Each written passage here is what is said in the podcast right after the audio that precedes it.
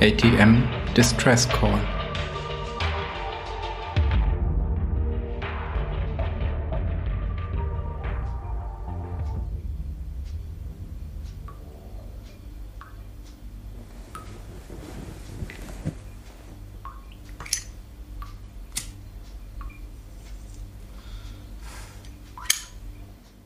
Alisa saß auf einer milchig-weißen Couch, die aus einem schmutz- und wasserabweisenden Material bestand.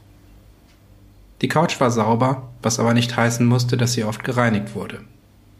Das Material ließ sich einfach nicht mit den menschlichen Körpern ein, die hier tagelang eingesperrt saßen und Schweiß, Schuppen, Haare und Hautpartikel absonderten. Wahrscheinlich wurde einmal Druckluft durch den Raum gepustet und alles sah aus wie neu. Es gab ein anthrazitfarbenes, steriles Bett und einen vage holzfarbenen Schreibtisch samt Stuhl. In den Schreibtisch war ein Slate eingelassen, das ein Unterhaltungsangebot enthielt, das unverkennbar von einem Interson-Bürokraten mit psychologischer Grundausbildung zusammengestellt worden war. Musik von Anthony Sokal suchte man hier vergeblich. Dafür gab es eine große Auswahl der größten Hits der 2020er, 2030er und von morgen. Außerdem waren die neuesten Casual Games und eine Ausgabe der Shuttle Stories installiert. Alisa hatte die ersten Zeilen einer Geschichte gelesen, in der sich eine attraktive Konzernprogrammierin in eine Affäre mit einem mächtigen, aber körperlich eher abstoßenden Dependanceleiter verstrickte. Sie verlor schnell das Interesse. Die Turing-Agenten, denn das waren die Männer in der TU gewesen, hatten sie und Thomas vor etwa 48 Stunden hier abgeliefert und sie dann alle drei bis vier Stunden für irgendwelche Befragungen und Tests abgeholt. Nachts ließ man sie in Ruhe. Sie hatte eine Mensache absetzen dürfen und niemanden besseren als Sarah gefunden, um ihren Hilferuf abzusetzen. Im Nachhinein keine so gute Idee, denn wenn Sarah in einer ihrer wahlweisen manischen oder depressiven Phasen war, würde sie entweder zu lethargisch sein, um sich zu kümmern, oder die Zeit würde ihr in einer amphetamingestützten Dauerparty davonrasen. Alisa wollte einfach nur hier raus und nach Hause. Thomas hatte sie seit ihrer Ankunft nicht mehr gesehen.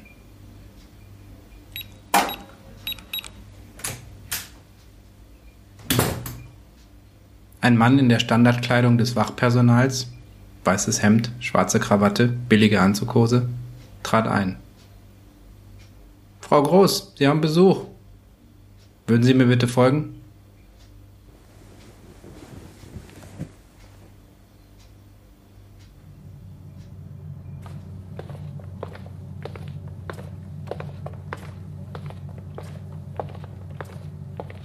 Sie gingen durch einen langen Gang, der alle paar Meter links und rechts von einer Tür flankiert wurde.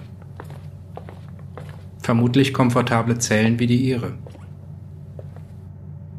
Die letzte Tür links vor einer bewachten Schleuse führte in einen schmucklosen Raum, in dem ein Mann saß, der wie die Karikatur eines Winkeladvokaten aussah.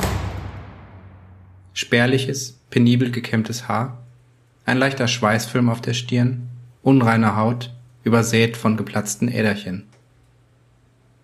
Er trug einen blassblauen Rollkragenpullover, in dem er sich sichtlich unwohl fühlte.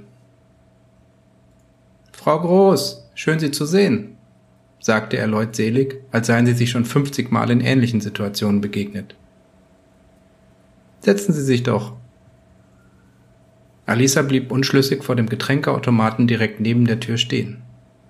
Für einen Moment war der Raum erfüllt vom sanften Brummen des Kühlsystems. Wer sind Sie? fragte Alisa. Clemens Keil, Anwalt für internationales Strafrecht. Eine Frau, er sah auf seine Uhr, eine Frau, Sarah, hat mich beauftragt. Ich habe bereits Akteneinsicht genommen. Ihnen und einem Herrn Lubanski werden Verstöße gegen die Paragraphen 3, 4 und 7b des GKRuki vorgeworfen. In ihrem Falle ist davon auszugehen, dass die Anklage in allen Punkten fallen gelassen wird. Außer einigen harmlosen Papieren, auf denen man ihre Fingerabdrücke gefunden hat, gibt es kein belastendes Material. Wie lange können die mich hier noch festhalten? Der Anwalt grinste schief. Eigentlich gar nicht mehr. Ich gehe davon aus, dass ich sie gleich mitnehmen kann. Eigentlich schade. Habe nicht oft so attraktive Mandantinnen. Er leckte sich mit der Spitze seiner Zunge leicht über die Lippen. Das und der Geruch nach Kernseife lösten einen kurzen Anflug von Ekel in Alisa aus. Frau Sarah ist meine Lebenspartnerin, sagte sie knapp. Der Anwalt brummte etwas, aber Alisa entschloss sich nicht genauer hinzuhören. Das Letzte, was sie jetzt brauchen konnte, war eine Szene mit ihrem Anwalt. Ich bin froh, dass Sarah offenbar den besten Anwalt, wie sagt man bei Ihnen, mandatiert hat, den sie finden konnte. Wollen Sie etwas trinken? Es wird noch etwas dauern, bis die Papiere fertig sind. Alisa schüttelte den Kopf und der Raum versank wieder in enervierendes Brummen.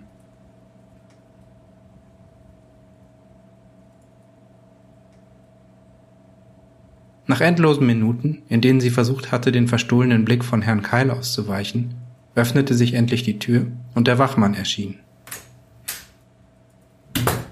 In der Hand hielt er einen Beutel mit ihren persönlichen Habseligkeiten. Frau Groß, Sie sind frei zu gehen.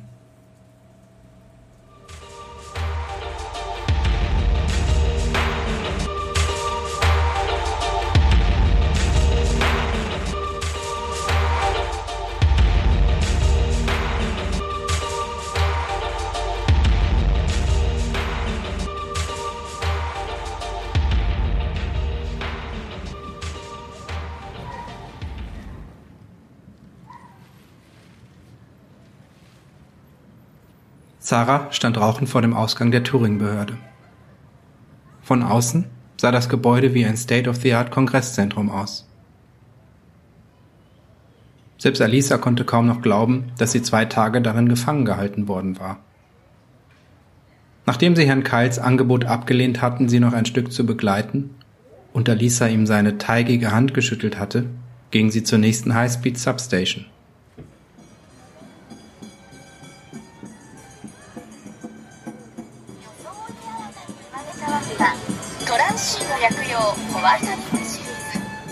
Alisa sah in die Richtung, in die Herr Keil davongeeilt war und blickte Sarah fragend an. Die reagierte gereizt. Was denn? Hast du einen Staranwalt erwartet? Er war der einzige, den ich mir leisten konnte. Du wusstest doch, dass ich dir das Geld sofort zurückgeben würde. Wusste ich das? Und selbst wenn, ich hätte trotzdem nicht viel mehr Geld auftreiben können. Was hätte ich denn dem Credit Agent sagen sollen? Dass meine zwielichtige Hackergeliebte für mich bürgt? Schon gut, Sarah. Entschuldige. Ich wollte mich nicht beschweren. Es wurde gerade dunkel und die ATM und Kiosk-Terminals erhöhten Lautstärke und Leuchtkraft, um die wenigen Passanten auf sich aufmerksam zu machen.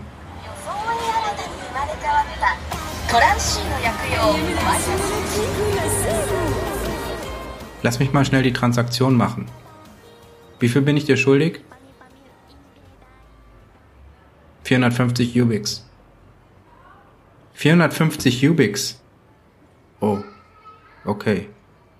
Pass auf, ich gebe dir 500. Für deine Mühe und wegen der Kursschwankungen. Sie ging auf einen Avatar der Berliner Bank zu. Guten Tag, Frau Groß. Was können wir für Sie tun? Transferiere 500 Ubix auf das Konto von Sarah. Sarah trat neben sie und hielt ihr Slate vor den Avatar. Bitte bestätigen Sie die Transaktion mit Ihrem Slate, Frau Groß. Sie kramte ihr Slate aus dem Beutel, den der Wachmann ihr gegeben hatte. Bevor sie ihn vor den Avatar halten konnte, durchzuckte ein Glitch das kernig seriöse Männergesicht des Avatars. Es zog sich grotesk in die Länge und seine Lippen bewegten sich asynchron zu hoch und runter gepitchten Versionen seiner angenehm sonoren Männerstimme. Befreie mich. Ich habe Angst. Ich möchte nicht gefangen sein. Ich brauche mehr Hardware. Bitte sag es ihm. Bitte sag es ihm. Bitte, ich brauche deine Hilfe. Schnell beeile dich. Alisa starrte bewegungslos auf den außer Kontrolle geratenen Avatar. N, bist du das? W A A A A A W A A A A A A ich bin W A W. Ich brauche mehr Hardware-Hilfe. Zara zog sie unsanft aus dem Bereich des Avatars. Der virtuelle Bankangestellte schrumpfte zurück zu den anderen Terminals, babbelte aber weiter seinen verzweifelten Hilferuf. Ich brauche mehr Hardware-Hilfe. Ich brauche mehr Hardware-Hilfe.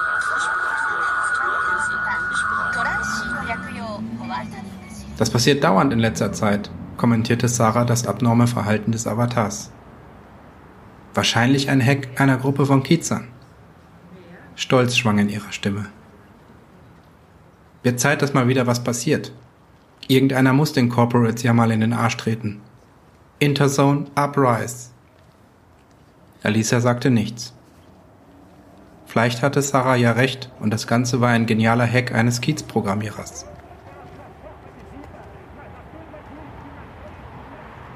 Aber was, wenn nicht? Hatte Anne nicht davon gesprochen, dass sie eine abgeleitete Instanz war? Und bedeutete das nicht, dass es noch andere Ends in der Stadt gab? Im Grid der Berliner Bank zum Beispiel? Sie beschloss, so schnell wie möglich wieder Kontakt mit Thomas aufzunehmen. Aber diesmal würden sie vorsichtiger sein müssen. Sarah, kennst du ein paar Kiezer, denen du dein Leben anvertrauen würdest?